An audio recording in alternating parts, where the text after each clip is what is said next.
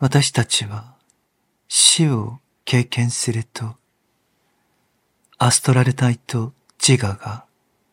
肉体とエーテル体から離れることを知っています。つまり、感覚と意識が肉体から離れるのです。そして死者は自分が生きた大いなる記憶の絵巻をある期間の間目の前に見ることになるのです。その後、記憶を保持していた死者のエーテル体の主要な部分は第二の主体として放棄されます。そして、このエーテル体の抽出物やエッセンスのようなものだけが残るのです。その人がカマロカにいる間、つまりこの世と霊界の間の世界にいる間、この生命のエッセンスには、その人が自分の行為によって経験したこと、人間のカルマとして負ったこと、その人が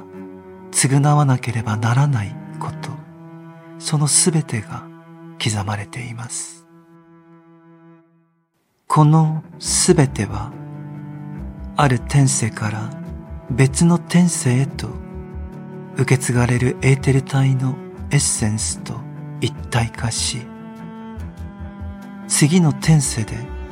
再び肉体として存在するようになる時にそれを地上に持ち帰るのです東洋の文献では私たちがエーテル体と呼ぶものをリンガシャリラと呼んでいます。したがって、人間が天世から天世へと持っていくものは、リンガシャリラの抽出物なのです。仏陀はこう表現することができました。人間は生まれた時、リンガシャリラの中に前世から来るすべてを持ち込んでいる。そこには私たちが何も知らないことが刻まれ闇のように広がっている。しかし、それは自らを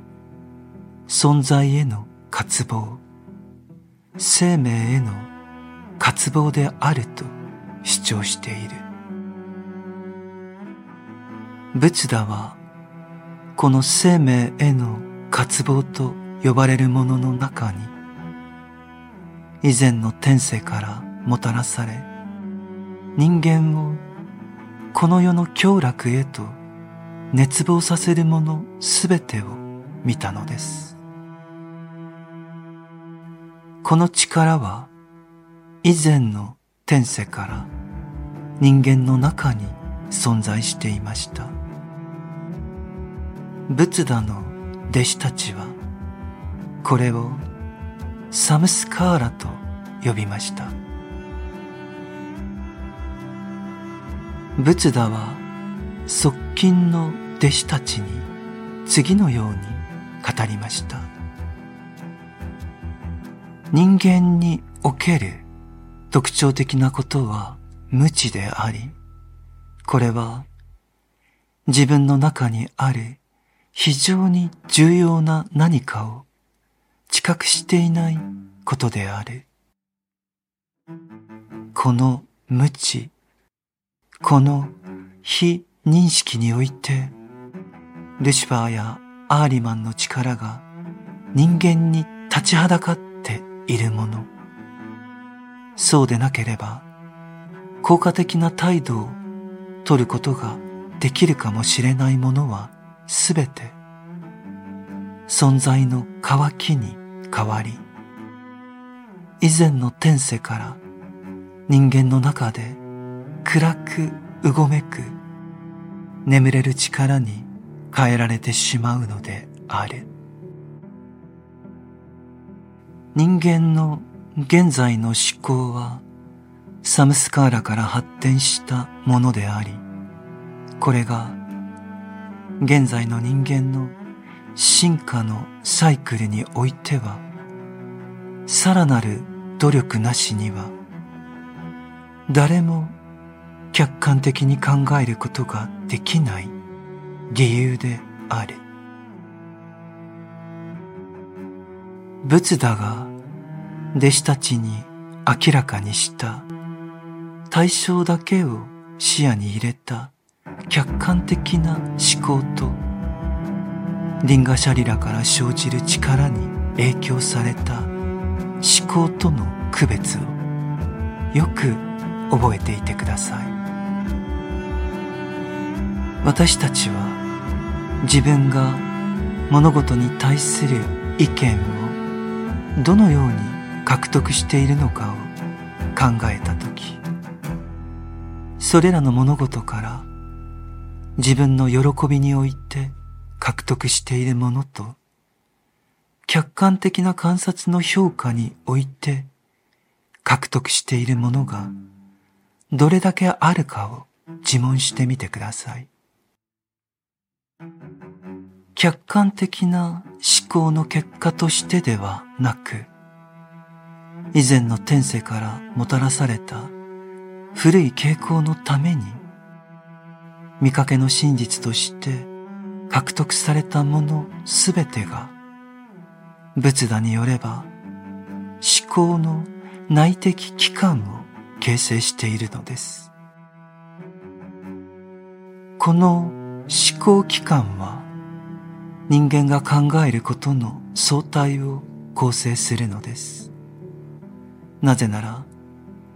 以前の天世におけるある種の経験が残死としてリンガシャリラに残っているからです。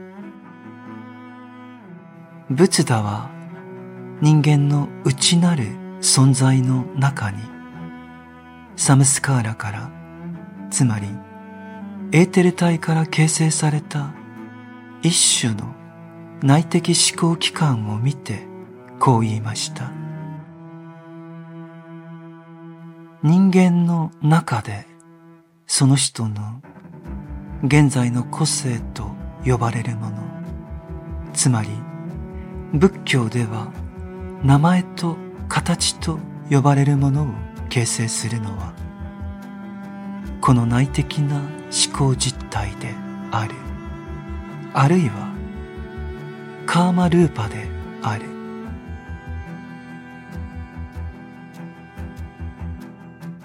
仏陀は弟子たちに次のように語りました。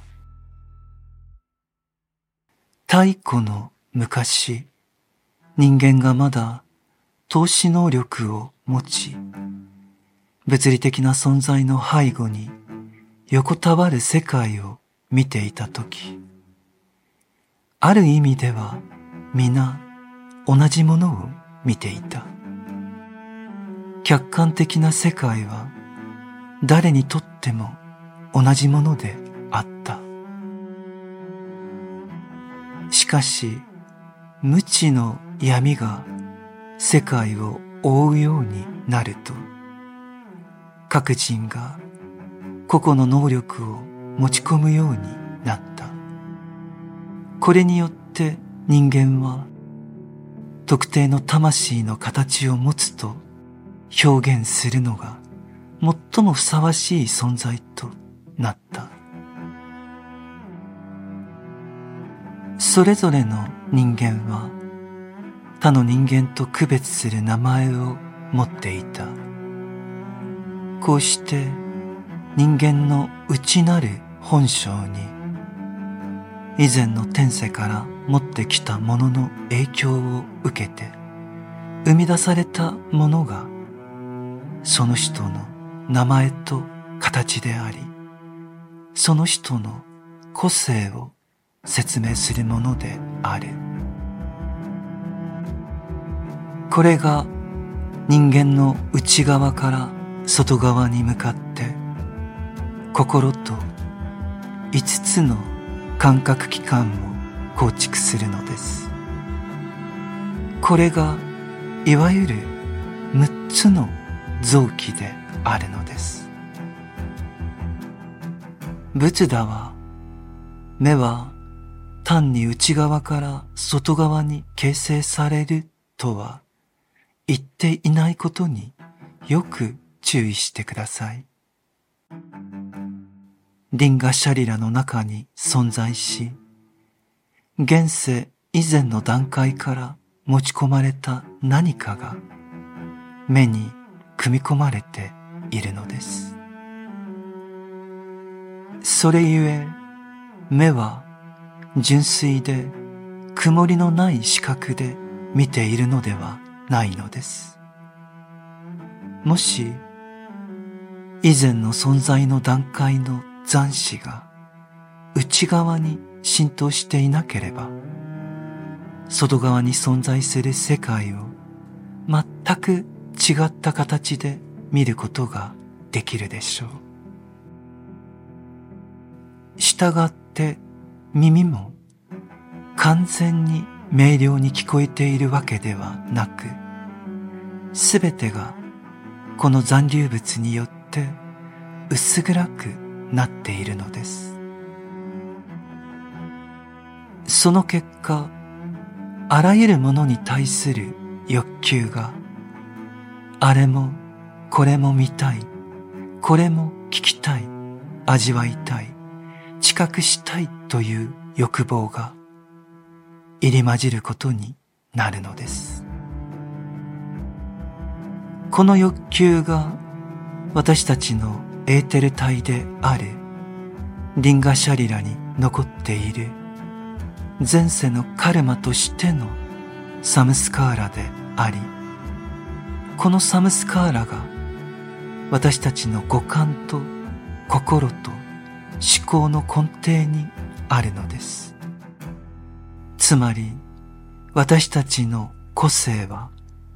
前世のカルマとして構築されているのです。そしてそれがカーマルーパと呼ばれるとき、それは第一チャクラの中にあることになります。